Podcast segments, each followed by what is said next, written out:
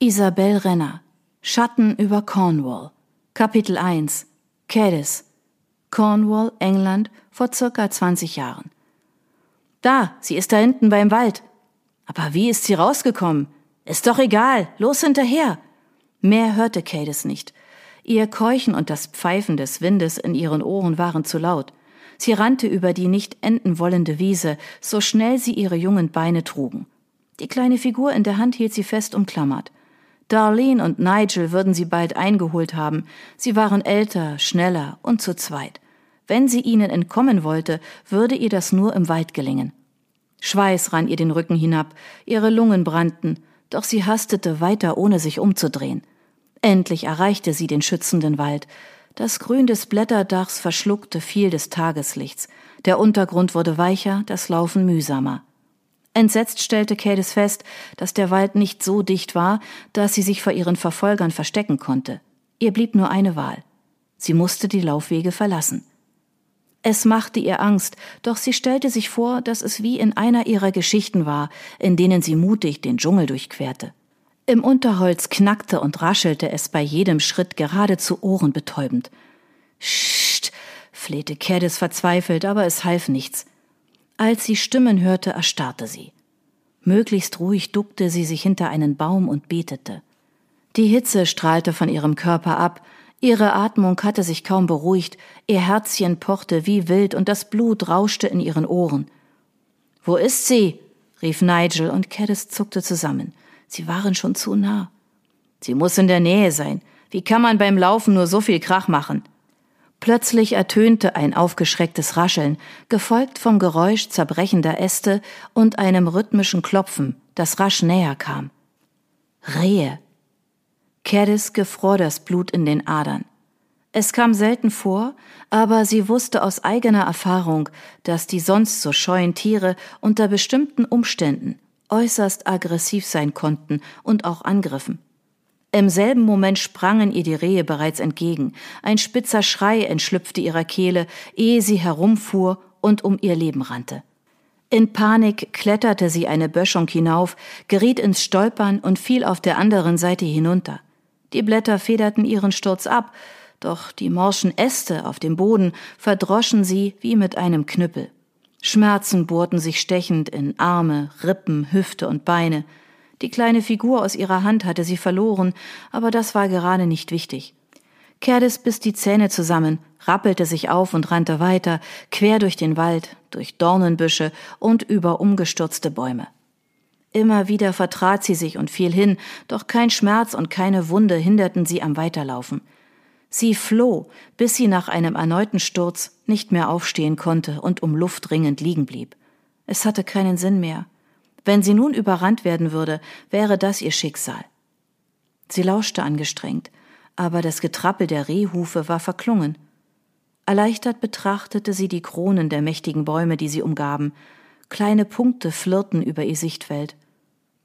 Je weiter sich ihr Atem verlangsamte, desto deutlicher spürte sie die Schmerzen in ihrem Körper, das Brennen von Schürfwunden und Rissen.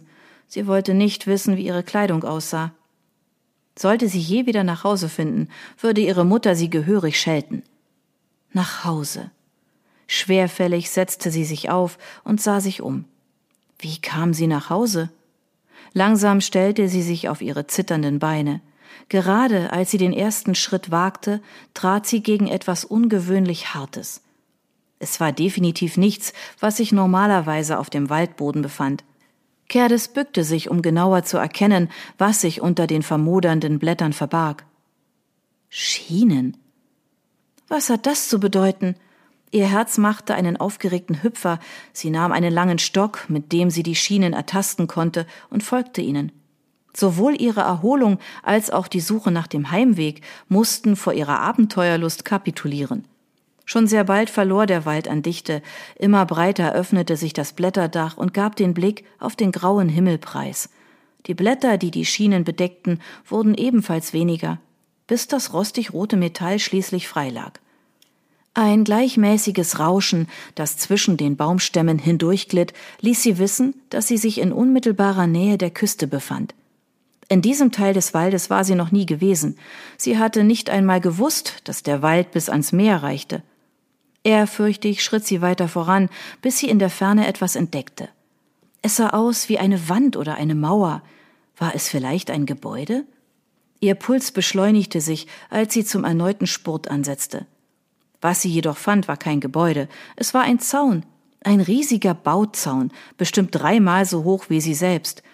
Seine metallenen Füße steckten in immensen Betonschuhen, und er war eingewickelt in den bodenlangen, anthrazitfarbenen Mantel einer gewaltigen Plane. Grünspan bedeckte den oberen Teil. Was mochte sich dahinter verbergen? Niemand stellte einen Bauzaun grundlos in einen Wald.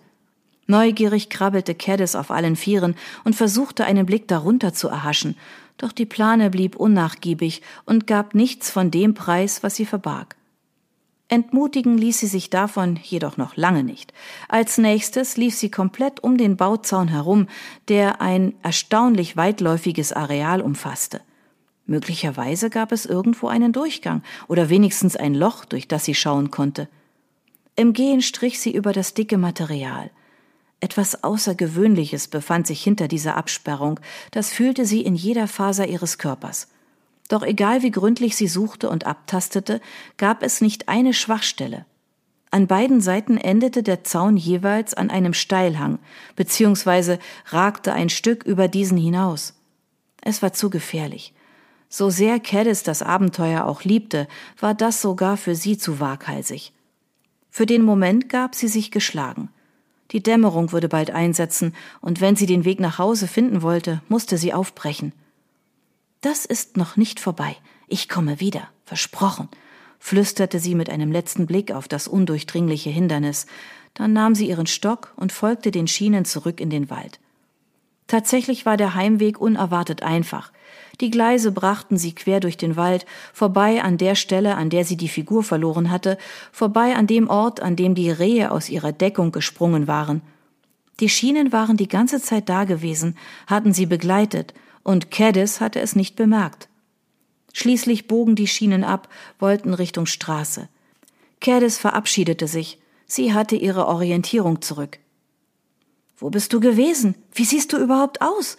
fuhr ihre Mom sie an, als sich Caddis durch die große Eingangshalle geschlichen hatte und gerade die breite Marmortreppe zu ihrem Zimmer hinauf wollte. Damit war der Plan, sich unbemerkt umzuziehen, zunichte gemacht. Zarte Geigenklänge schwebten durch die Halle. Ich, äh, ich war im Wald und bin gestürzt. Caddis sah auf ihre dreckigen Schuhe. Es hatte keinen Sinn, ihrer Mutter die Wahrheit zu sagen, ihr zu erzählen, was ihre Geschwister ihr wieder angetan hatten. Viele der blauen Flecken, mit denen ihr Körper mittlerweile übersät war, kamen von den Stürzen gerade, aber längst nicht alle. Du siehst aus, als hättest du mit einem Aktenvernichter Tango getanzt. Caddis wusste nicht, was das bedeutete. Ihre Mutter seufzte. Liebling, ihr sollt nicht in den Wald gehen. Was sagt euer Vater immer? Der Wald ist gefährlich, antwortete sie monoton. Ich weiß, Mom, es kommt nicht wieder vor. Das will ich hoffen, denn so wie du aussiehst, hat er recht. Luisa deckt gerade den Tisch, Dinner ist gleich fertig. Wasch dich und zieh dir etwas Anständiges an. Ja, Mom. Der Geschäftspartner deines Vaters wird heute mit uns zu Abend essen. Ich erwarte, dass du dich bei Tisch benimmst. Ja, Mom.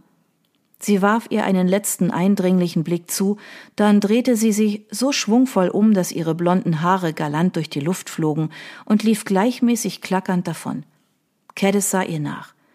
Sie liebte ihre Mutter wirklich, aber manchmal machte sie ihr Angst. Ihre Stimmungen schlugen schneller um als das Pendel der großen Uhr im Wohnzimmer. In einem Moment war sie wütend, im nächsten liebenswert, dann plötzlich streng oder unsäglich traurig. Hü und Hopp, Zuckerbrot und Peitsche, das war so, seit Caddis denken konnte. Warum ihre Mom so war, wusste sie nicht, ebenso wenig wie sie verhindern konnte, dass ihre Mutter wütend oder traurig wurde. Caddis war sich sicher, dass es an ihr lag. Sie machte immer alles falsch und verärgerte ihre Mutter unentwegt. Für einen Augenblick lauschte sie den Klängen der Geigen. Sie hatte es auch versucht, stundenlang, jahrelang, wie ihre Geschwister, doch es war hoffnungslos gewesen. Egal wie sehr sie sich bemühte, es quietschte unsäglich und irgendwann hatte Mom ihre Geige zerbrochen und aus dem Fenster geworfen. Sie war eben kein Wunderkind wie ihre Geschwister. Für Caddis war das in Ordnung, aber sie fürchtete, dass es das für ihre Mom nicht war. Niedergeschlagen ging sie nach oben. Im Bad bändigte sie ihr dunkles, lockiges Haar bestmöglich mit einem Zopfgummi. Es musste nur reichen, bis sie sich gewaschen hatte. Sie zog sich die Kleider aus und wusch sich, ohne ihren Körper anzusehen. Das machte sie schon lange nicht mehr.